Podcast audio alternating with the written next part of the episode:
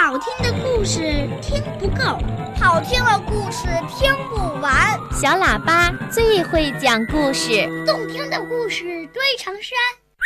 小喇叭好听的不得了。爸爸讲故事时间。小朋友，你现在收听的是中央人民广播电台的小喇叭节目，我是博士爷爷。听广播的小朋友，在今天的小喇叭抱抱熊故事时间里啊，博士爷爷要请你听一个童话故事《布鲁姆博士搞不懂》，作者是丹麦的丹尼尔·纳波，由王兴翻译。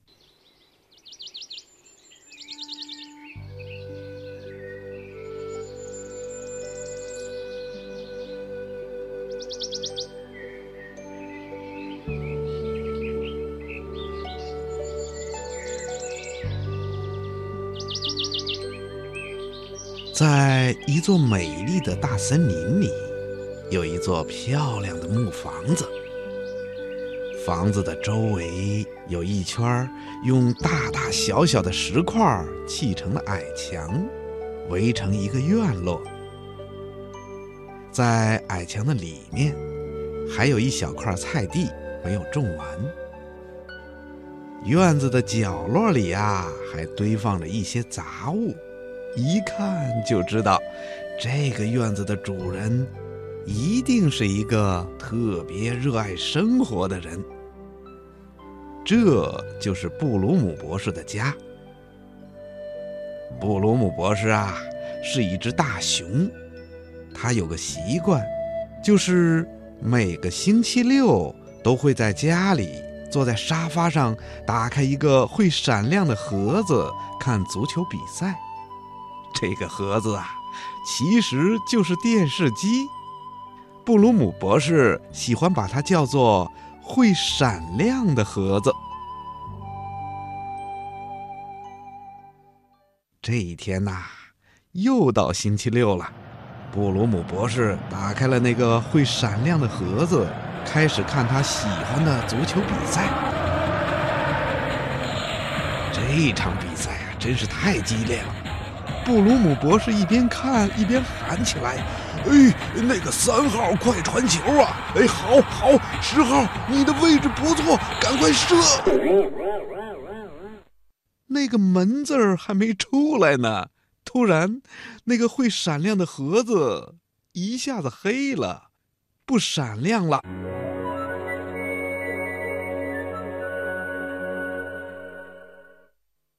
我的老天，这是怎么回事？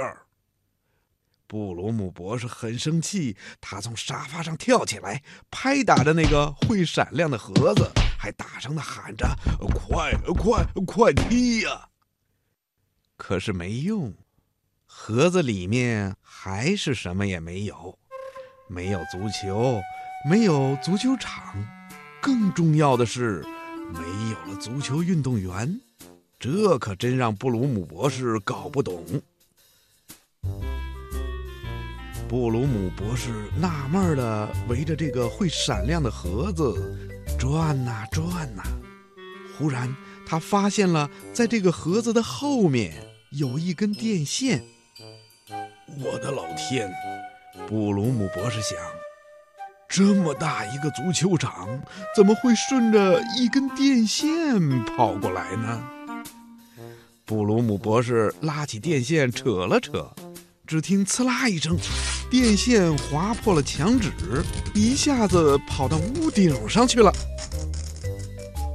我的老天！这让布鲁姆博士又搞不懂了。布鲁姆博士仔细地看了看电线，发现电线是通过一个小洞穿到了屋子外面去了。于是，这只大熊赶紧跑出了屋子，爬上了屋顶。可是啊，屋顶上还是没有足球，也没有足球场，更重要的是，没有足球运动员。不过，从这儿看上去呀，他的小院儿倒是尽收眼底。那石头矮墙、矮墙边的小树，还有那块只种了一半的菜地，甚至屋檐下那张折叠椅和那条养在鱼缸里的小金鱼，都看得清清楚楚，一目了然。再抬头往上一看，我的老天！只见一只小黑鸟正站在拉电线的架子上，悠闲地看着他。布鲁姆博士非常生气，他冲着那只小黑鸟大声地吼了起来：“呃，难道是你把我的足球运动员都吃掉了吗？”他搞不懂了。由于太激动了，布鲁姆博士一不小心竟从房顶上掉了下来。我的老天！大熊重重的摔在草地上，摔得他两眼直冒金星。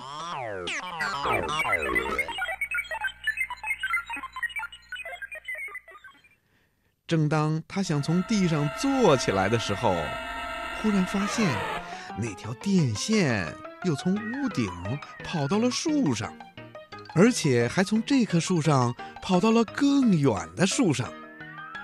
这更让布鲁姆博士搞不懂了。布鲁姆博士赶紧跑回屋子，戴上帽子，推起自行车，还把那个会闪亮的盒子捆在了行李架上，就沿着电线。一棵树一棵树的找下去了，一直找到了小河边儿，那电线却不见了。那里没有足球，也没有足球场，更重要的是没有足球运动员。在河边只有三只忙碌的海狸，还有一架水车和一个奇怪的机器。这真让布鲁姆博士搞不懂。呃，请问你们看见我的足球运动员了吗？就是那个盒子里的足球运动员吗？他们不见了吗？哦。那是因为没有电了，一只海狸冲他喊道。布鲁姆博士听了还是搞不懂。另一只海狸看着这只大熊懵懵懂懂的样子，就朝他喊道：“嘿嘿，朋友，没有电了，是因为水车不转了。”布鲁姆博士还是搞不懂。第三只海狸看着愣愣的大熊，又朝他喊道：“水车不转是因为我们的力气太小，没办法把水车架到轮子上去。”哦，布鲁姆博士终于搞懂了，原来呀，是因为三只海狸力气小，没办法把滑落的水车安到轮子上去，轮子就不能转动。不能转动，就没办法让那个机器发电。没有了电，它的那个会闪亮的盒子就亮不了了。不亮了，盒子里的足球就没有了，足球场也没有了。更重要的是，那些足球运动员也没有了。大熊搞懂了以后，二话不说就跳进了河里。双手抱起了那架大水车，轻轻松松地插到了轮子上。于是啊，水车带动着轮子转了起来，那个奇怪的大机器又开始发电了。布鲁姆博士赶紧骑上自行车，驮着那个会闪亮的盒子赶回了家。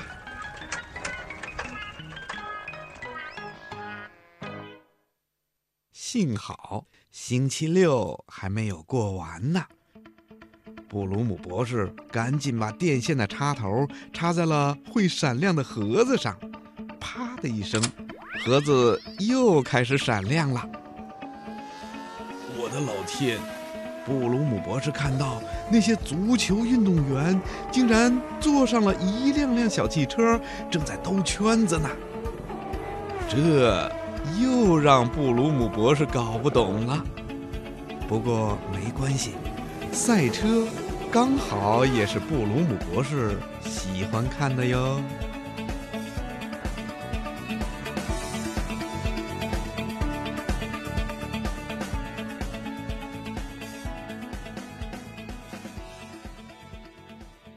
好啦，小朋友，故事听完啦，你喜欢吗？你还想听什么故事啊？欢迎你通过小喇叭微信公众平台告诉我好吗？嗯，小朋友，现在天已经晚了，小喇叭广播的时间也快要结束了。博士爷爷希望你听着这首优美的歌曲，轻轻地闭上你的眼睛，然后睡一个甜甜的觉，再做一个。美美的梦吧，小朋友，晚安。满天都是小星星，闪闪放光明，